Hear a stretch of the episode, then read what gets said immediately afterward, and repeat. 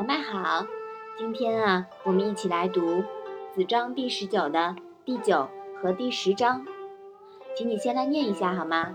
子夏曰：“君子有三变，望之俨然，及之也温，听其言也利。”子夏曰：“君子信而后劳其民，未信，则以为利己也；信而后见，未信，则以为谤己也。”啊，那这两章啊是讲了什么呢？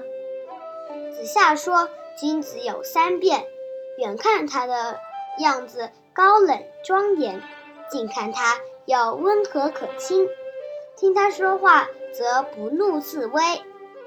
子夏说，君子必须取得信任之后才去差遣百姓，否则百姓就会以为是在虐待他们。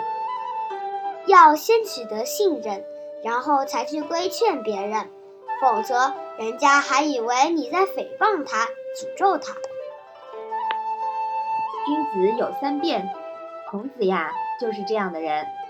真正的仁人，内心平静，行事有板有眼，远观听闻，以为是一个不近人情的人。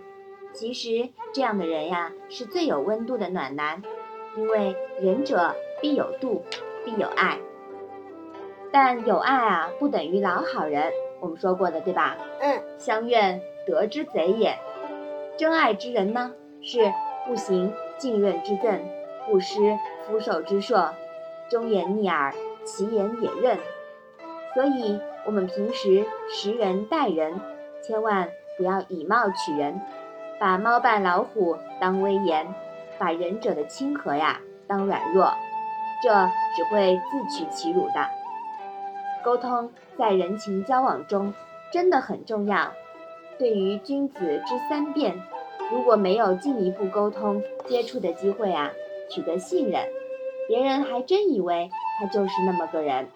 虽然君子也未必在乎别人怎么看，但如果作为管理者，还是会有不利影响的。